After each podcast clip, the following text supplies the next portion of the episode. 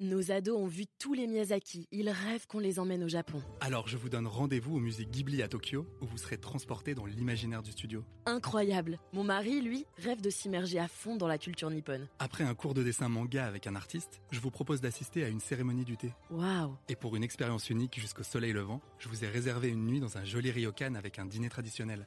Je nous y vois déjà. Avec Marco Vasco, ne rêvez plus, vivez votre voyage l'esprit libre. Au rendez-vous sur marcovasco.fr pour imaginer votre prochain voyage sur Figaro Radio. Le Buzz TV.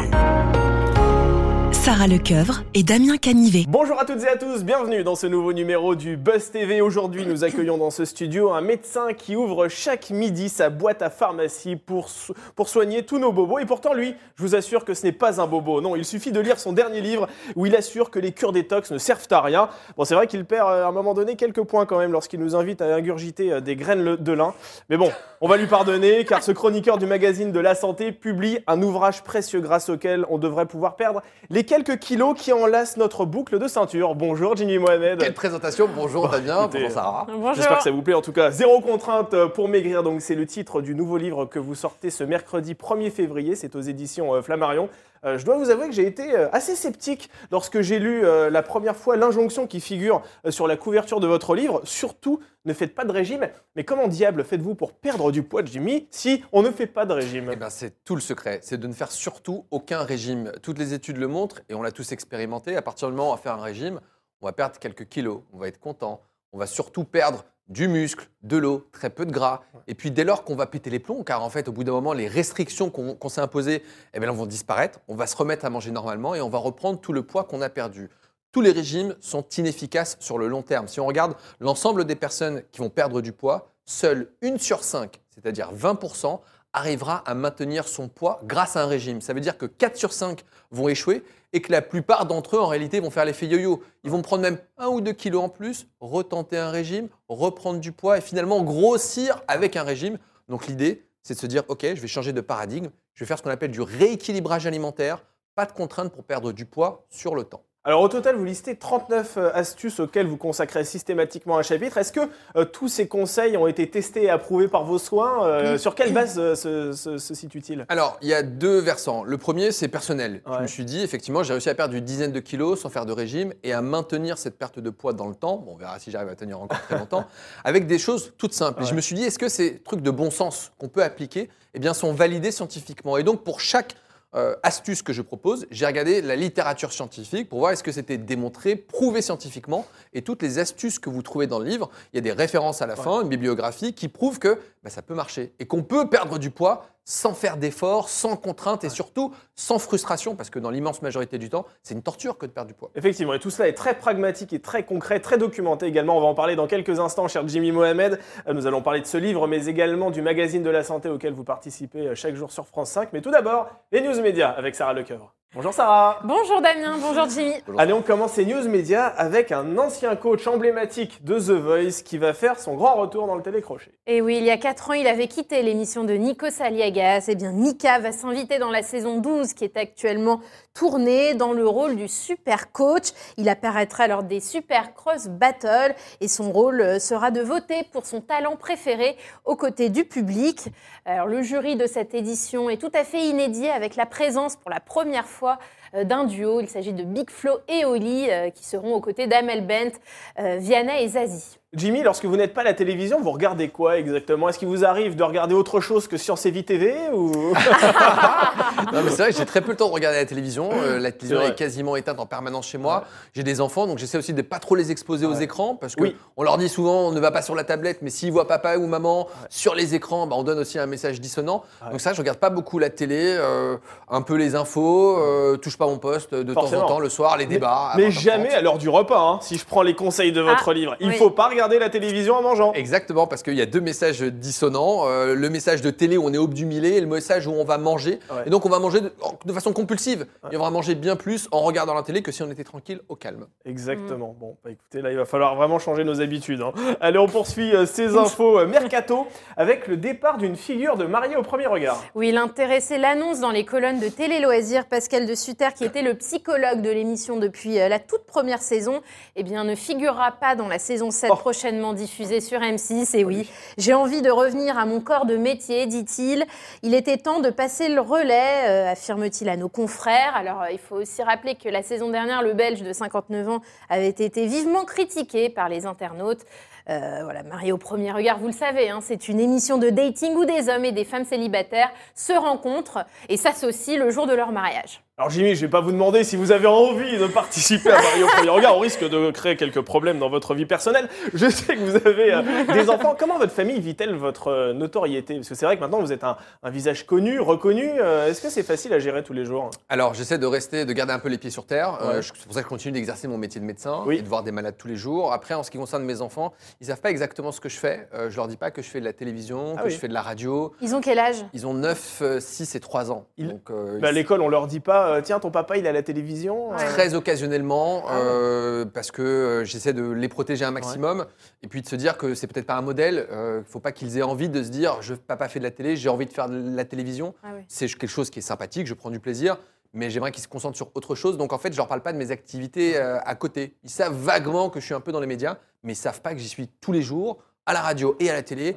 Ils voient de temps en temps des bouquins traîner, mais c'est pas très Ils clair. vont pour penser que vous êtes un véritable espion de la DGSE. En fait, tout ça est très obscur. En tout cas, j'essaie de les protéger de cette façon en se disant voilà, c'est peut-être pas, faut pas aspirer à ça. Il faut se rappeler que sur 66 Ouais. millions de personnes, une poignée fait de la télé.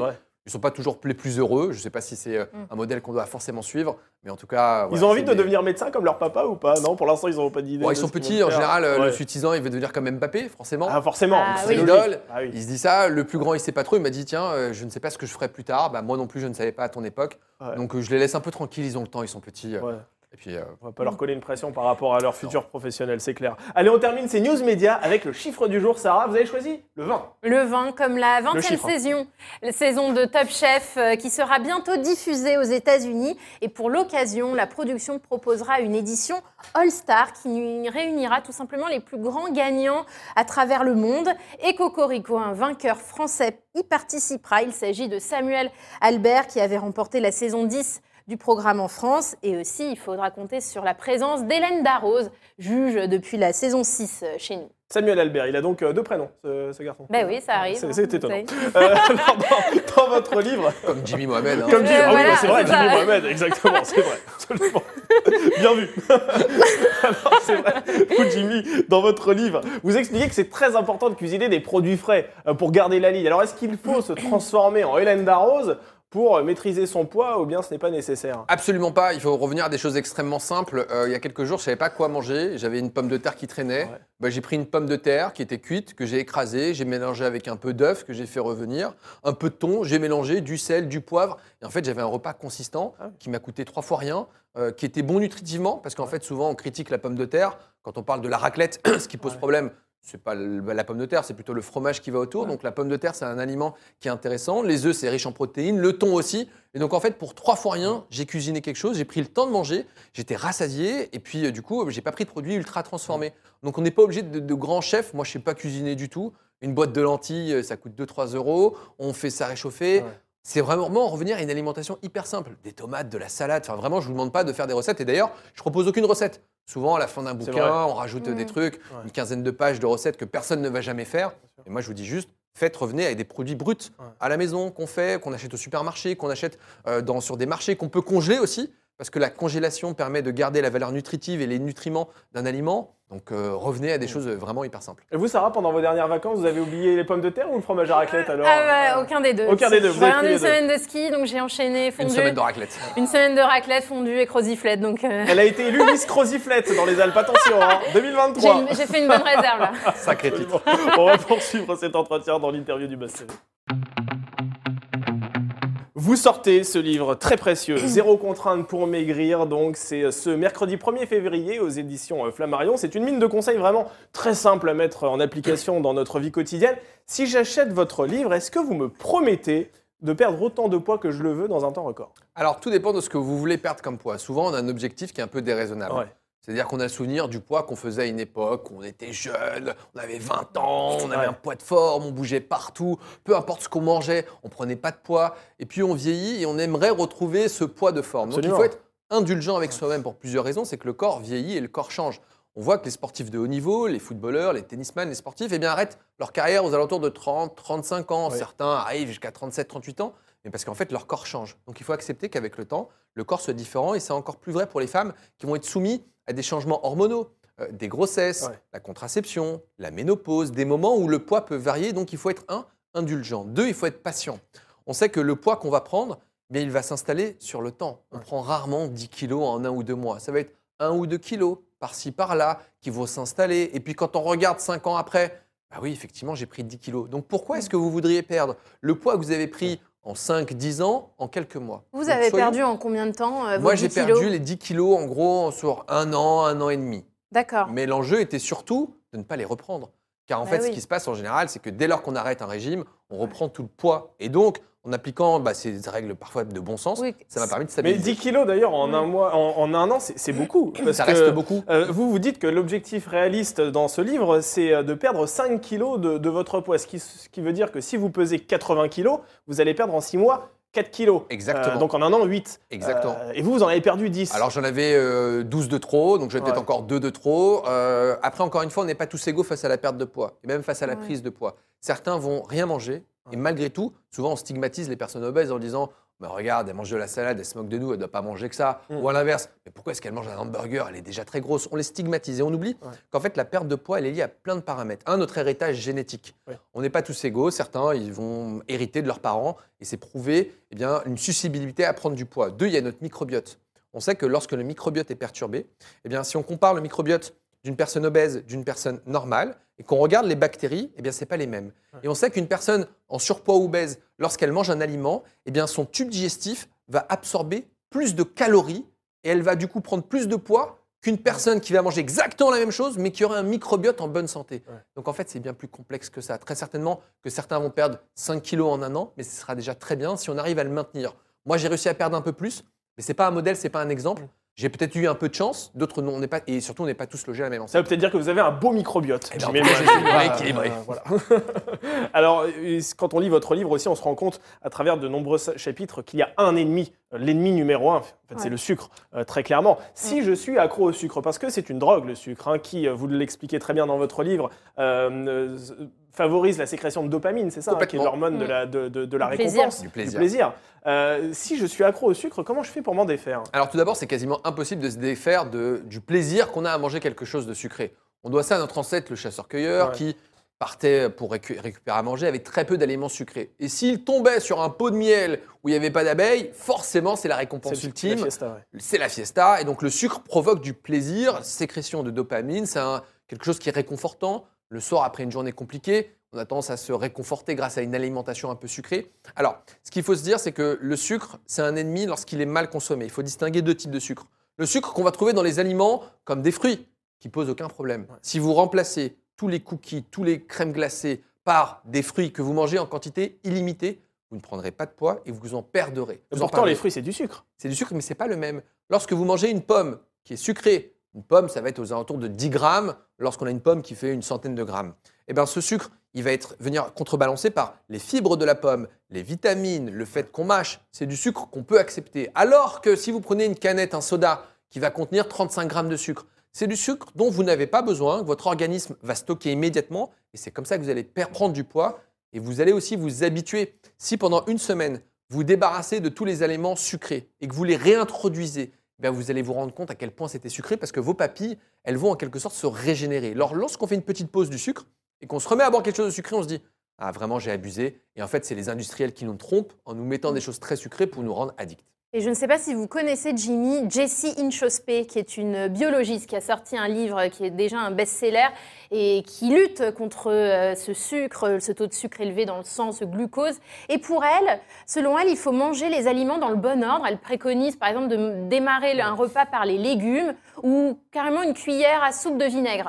Est-ce que vous êtes euh, de son avis ou pas? Alors, euh, c'est vrai qu'on en parle beaucoup, et euh, si ça a permis à des gens de perdre du poids, moi je suis très content parce que l'idée c'est que les gens se sentent mieux, euh, et si ça marche, tant mieux. Maintenant, il faut comprendre que l'estomac, en principe, c'est un peu, c'est pas une espèce de lavabo. On vend souvent l'estomac comme un entonnoir où on va avoir des couches successives qui vont s'empiler. En réalité, l'estomac c'est un peu une machine à laver. C'est-à-dire que quand vous prenez des aliments, ils sont un peu mélangés les uns avec les autres. Donc, il n'est pas certain que empiler des aliments dans un certain ordre change énormément de choses, même si certaines études le prouvent. Moi, je dis Mm. pourquoi pas. En revanche, là où elle a raison, c'est que le vinaigre, en fait, le vinaigre, c'est quelque chose qui va activer un brûleur de graisse. Il va activer une enzyme qui active la combustion des graisses. Donc, le vinaigre, lorsqu'on prend deux cuillères à soupe par jour, permet sur trois mois de perdre entre 2 et 3 kilos sans rien faire. Donc ça, c'est plutôt Ah une oui. bonne nouvelle. Ouais.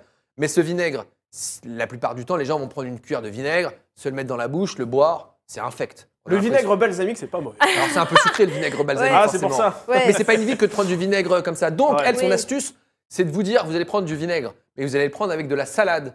Et du coup, vous allez commencer un repas avec de la salade, avec des fibres. Ouais. Vous allez commencer à être un peu rassasié. Donc, vous allez avoir l'effet des fibres de la salade, du vinaigre qui est un brûleur de graisse. Et en plus de ça, vous allez un peu moins manger. Et donc, en vous, non pas vous trompant, mais en passant par un autre chemin, effectivement, vous allez perdre du poids. Et dans le, le livre, je parle notamment du vinaigre, Oui. l'acide acétique avec Eh de oui. l'eau, qui est un brûleur de graisse. Donc oui, c'est une chose dont on peut s'aider. Et encore une fois, attention, ce n'est pas un- quelque chose de miracle. Ouais. Souvent, on va miser sur Ouais. un monoproduit, Ouais. l'aliment qui permet de perdre du poids. Ça, Non. ça n'existe pas. Mm. Donc, il faut se dire que c'est la somme de toutes ces petites mesures qui nous permettront de perdre du poids. Et si on devait retenir trois mesures euh, chez vous, lesquelles se- seraient-ce pour perdre du poids? Alors tout d'abord, il faut bien comprendre que euh, les habitudes qu'on a, elles sont ancrées dans le temps et qu'on ne va pas changer notre mode de vie en Ouais. deux ou trois semaines. On dit souvent qu'il faut 66 jours. Voilà, on dit habitude, 21 jours pour changer une habitude. Mm. Bon, en réalité, les études prouvent, et ça prouve que vous avez lu le livre, c'est 66 jours. Ça veut dire qu'il vous faut plus de deux mois pour vous débarrasser d'une mauvaise habitude. Ah oui. Imaginez toutes celles qu'on a accumulées au cours d'une vie. Donc soyez patient. Deuxièmement, soyez indulgent, on l'a dit tout à l'heure.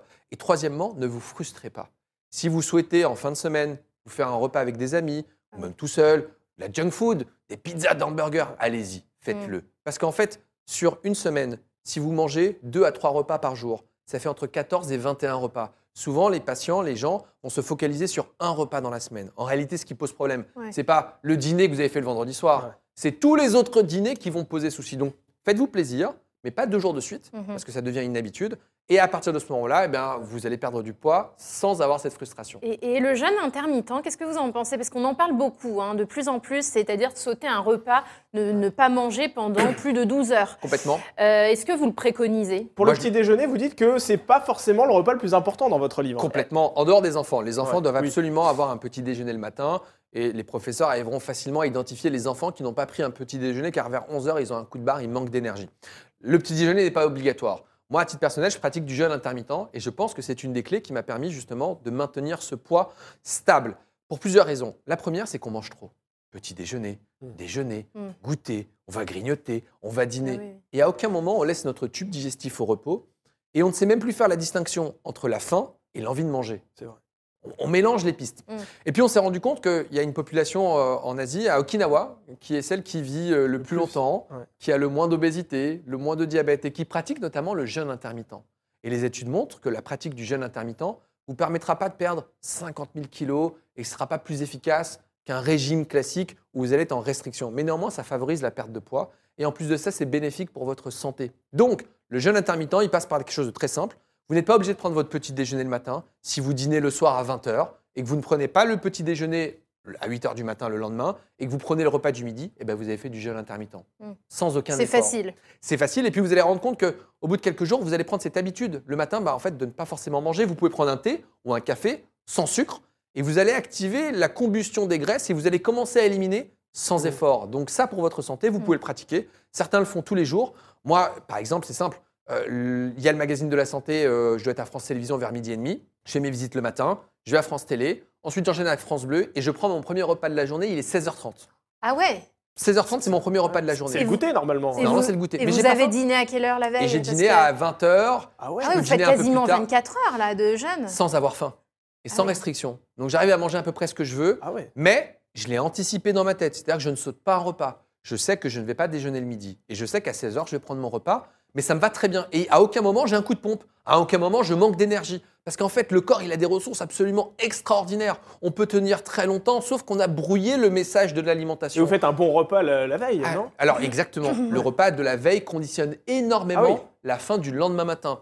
Si le soir au dîner, vous avez un repas qui est riche en fibres, avec des lentilles, des pois chiches, Des légumes. des haricots, exactement, Mm. vous allez prendre des protéines, eh bien le lendemain matin, vous n'aurez pas faim. Et à l'inverse, ce qu'on a tendance à faire, c'est de se dire, je vais prendre des féculents, Ouais. des pâtes, Ouais. du riz pour me blinder. En fait, vous avez un pic de sucre et le lendemain matin, vous avez très faim. Et il y a une étude qui montre que les lentilles, c'est tout simple, les lentilles sont re- responsables de l'effet deuxième repas. Les lentilles que vous allez consommer lors du dîner sont responsables de la satiété le matin au petit déjeuner. Donc si vous consommez des lentilles le soir, vous n'aurez pas faim le matin et vous pourrez commencer votre journée sans coup de barre, sans fatigue.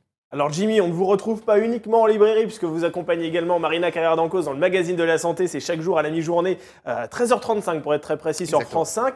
Euh, très concrètement, c'est quoi votre mission dans, dans- dans ce rendez-vous? C'est de vulgariser la santé, c'est vraiment Oui, je suis responsable de ce qu'on appelle le journal de l'actualité. Donc tous les jours, on se demande mais qu'est-ce qui fait l'actualité médicale du jour? On invite quelqu'un que j'interviewe et puis on essaie d'éclairer les Français au travers de certaines pathologies parce que c'est vrai qu'on a besoin d'être accompagné. On a Google, on a ChatGPT maintenant, on Ah peut oui. aussi euh, en faire plein de D'ailleurs, vous en pensez quoi? C'est intéressant Ah que vous en oui. Vous en pensez quoi de ChatGPT pour la médecine? On pourrait très bien dire, alors voilà, euh, j'ai des ganglions gonflés, j'ai mal à la gorge, qu'ai-je? Est-ce Ah que ben. ça fonctionne? Alors, je crois que ça fonctionne, je l'ai fait pour une otite. Ouais. J'ai dit, tiens, est-ce que ChatGPT fait mieux que moi pour Oui. parler d'une otite? Parce que mon travail, c'est de vulgariser. Et je me suis dit, est-ce que ChatGPT serait capable d'expliquer mieux que moi une otite? Eh bien, il le fait tout aussi bien que moi. Ah. Donc Ah il arrive à expliquer ce Ah. que c'est qu'une otite. C'est inquiétant, ça. Non, parce que mine de rien, vous aurez toujours besoin de quelqu'un pour vous l'expliquer, Ouais. d'une caution, qu'elle soit scientifique, médicale ou journalistique, pour vous dire que les éléments qu'on vous propose, ils sont en accord avec la science et qu'on est sûr que ce n'est pas une machine à qui on a affaire, même si très certainement ça peut nous aider à synthétiser, à aller un peu plus vite. De là à croire qu'on va remplacer un médecin ou un conseil au travers de ça, on a eu un peu le même débat avec Google, on Oui. pensait qu'il aurait réponse à tout. Je pense que voilà, ça peut nous aider, c'est Ouais, une arme redoutable. La différence, c'est qu'avec Google, vous êtes obligé d'aller chercher vous-même l'information parmi une source incroyable. Là, vous avez la réponse qui vous est donnée euh, tout bec, tout, tout cul dans le bec. Oui, mais elle est pas parfaite. Elle est, elle est peut-être pas parfaite. Et puis, je ne sais pas si je voudrais confier ma, scien- ma, ma- ma- ma santé à une intelligence artificielle. Et surtout, il faut qu'on sorte de cette réponse absolue. Chaque patient est différent. Ouais. Et en réalité, même chose pour perdre du poids, il n'y a pas une recette miracle. Donc, si on demande quelle est la recette pour rester en bonne santé, on va tous vous dire la même chose. Mais en fonction de votre mode de vie, eh bien, il faut peut-être un traitement personnalisé. C'est en ça que la médecine doit être intéressante. À chacun trouver ses faiblesses et ses forces pour adapter un programme sur mesure. Et on vous voit plus vraiment chez Cyril Hanouna dans Touche pas à mon poste. Euh, on vous avait beaucoup vu pendant le confinement. Euh, pourquoi? Est-ce qu'il vous appelle plus ou c'est vous qui avez levé le pied Euh, Alors, d'une façon générale, euh, je pense qu'un médecin n'a peut-être pas sa place dans une émission de débat où on parle de Mm. tout et de rien. Mm. Je n'ai pas de légitimité particulière, mais mon avis n'est pas plus pertinent, à mon sens, que le vôtre ou que mon voisin. ouais. Donc, je ne sais pas si j'ai forcément besoin. Enfin, est-ce que j'ai ma place là-bas Euh, Et puis, euh, là, en termes de médecine, j'essaie aussi. euh, je suis avec le magazine de la santé euh, sur France 5. Je suis à la radio, j'ai écrit un bouquin, je suis sur les réseaux, je fais quand même beaucoup de choses et je me dis, est-ce qu'il ne faut pas non plus trop se disperser et faire en plus quelque chose de supplémentaire? Mm. Après, moi, j'ai aucun problème. Si on- il y a un sujet d'actualité, bah, je peux venir en parler, il n'y a aucun souci. Mais euh, je pense que peut-être il ne faut pas qu'on me voit. Je pense qu'on me voit suffisamment déjà à la télé. Vous avez déjà regretté des propos euh, tenus à l'antenne? Non, parce que je le dis toujours avec sincérité. Euh, Sincérité, euh, et puis surtout avec une totale liberté. C'est l'ADN un peu de l'émission. Chacun est libre de dire tout ce qu'il veut. Non, mais euh, est-ce que j'ai envie de m'exprimer de nouveau sur des sujets, je sais pas, la religion, l'immigration, la Ouais. société, l'économie, la santé? Non, parce que c'est pas mon travail en réalité. Moi, je me dis que mon travail, c'est de vulgariser la science, d'expliquer aux gens bah, comment rester en bonne santé, là, de perdre un peu de poids. Mais au-delà de ça, pour l'instant, je pense que ma place est, est plutôt au magazine de la santé. Il y a les retraites aussi dans les sujets dans- sur lesquels Ah oui. vous pourriez vous exprimer, euh, Jimmy. Bon, en tant que médecin, c'est D'ailleurs, vous la reprendrez à quel âge, vous, votre retraite, euh, en tant que médecin? Vous avez une idée ou pas? Je crois que c'est ap- après 67 ans. Je crois que quand on a commencé Ah oui. les études un peu plus. Ouais. Quand on commence à rentrer sur le marché du travail, je crois qu'il y a une histoire de 67 ans. Ça me Ouais. paraît très très loin. Alors après, je suis pragmatique. Déjà, je ne sais pas jusqu'à quand.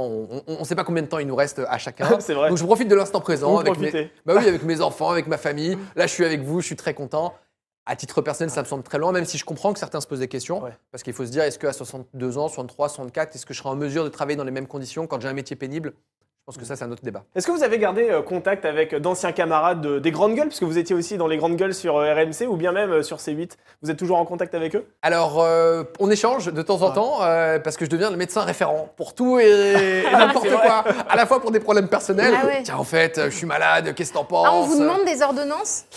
Alors, plutôt des conseils médicaux, parce que Ah c'est oui. vrai que j'aime pas beaucoup faire des ordonnances comme ça par téléphone, parce que du coup, Bah euh, ouais. parfois, euh, on n'a pas toute l'information. Je suis pas forcément plus compétent qu'un autre médecin, euh, donc je leur dis de faire confiance. Mais c'est vrai qu'on on discute souvent de, de tout et de rien, et souvent des problèmes de santé. En fait, mon fils est malade, il a la grippe. Est-ce peux que pas tu venir, penses s'il te plaît, Jimmy Ouais, est-ce qu'il faut se faire vacciner contre la grippe? Ouais. C'est une question qui revenait euh, pas mal. Ouais. Donc euh, oui, de près ou de loin, on est en contact, euh, on est en contact de temps en temps. Mais vous êtes tellement bon, Jimmy, on a aussi envie de vous appeler, vous savez.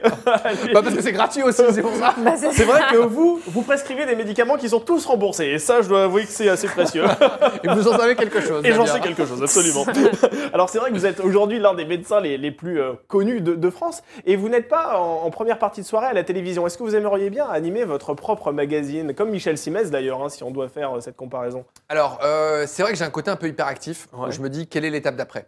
Euh, Ça se passe bien au magazine de la santé. J'espère que ça va durer très longtemps. On ne sait pas de quoi demain est fait parce Oui. que le monde de la télévision va très très C'est vite.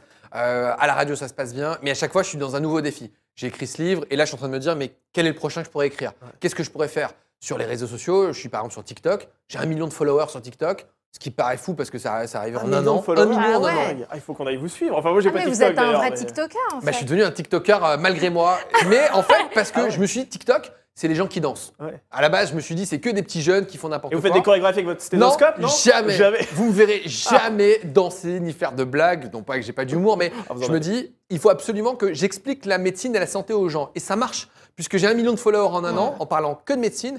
Et on se rend compte qu'en réalité, désormais, les jeunes, lorsqu'ils ont un problème, ils vont pas sur Google, ils vont sur TikTok. C'est devenu la première source oui. d'information pour les plus jeunes. Et donc, je me dis, il faut y être. Il faut pas laisser place à la désinformation. Donc, un million de followers sur TikTok, je me dis, quelle est l'étape d'après?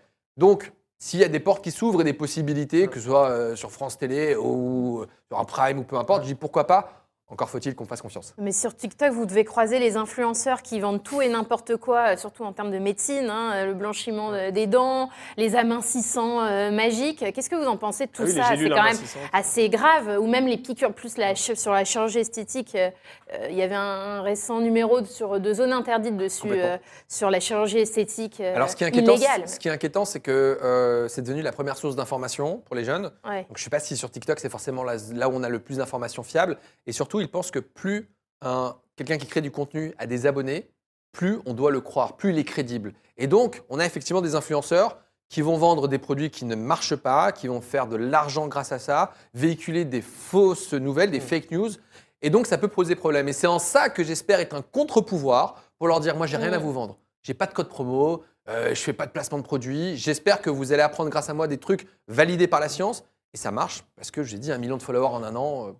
Merci beaucoup, Jimmy Mohamed, d'avoir accepté euh, notre invitation. Je rappelle le titre de votre livre que vous sortez donc ce mercredi 1er février. Ça s'appelle Zéro contrainte pour maigrir. Et on vous retrouve bien évidemment chaque jour dans le magazine de la santé à la mi-journée sur France 5 et également sur TikTok. On apprend que vous êtes un TikToker ici euh, sur ce plateau, décidément. Nos ados ont vu tous les Miyazaki. Ils rêvent qu'on les emmène au Japon. Alors je vous donne rendez-vous au musée Ghibli à Tokyo où vous serez transporté dans l'imaginaire du studio. Incroyable. Mon mari, lui, rêve de s'immerger à fond dans la culture nippone. Après un cours de dessin manga avec un artiste, je vous propose d'assister à une cérémonie du thé. Waouh. Et pour une expérience unique jusqu'au soleil levant, je vous ai réservé une nuit dans un joli ryokan avec un dîner traditionnel. Je nous y vois déjà. Avec Marco Vasco, ne rêvez plus, vivez votre voyage l'esprit libre. Au rendez-vous sur marcovasco.fr pour imaginer votre prochain voyage sur mesure.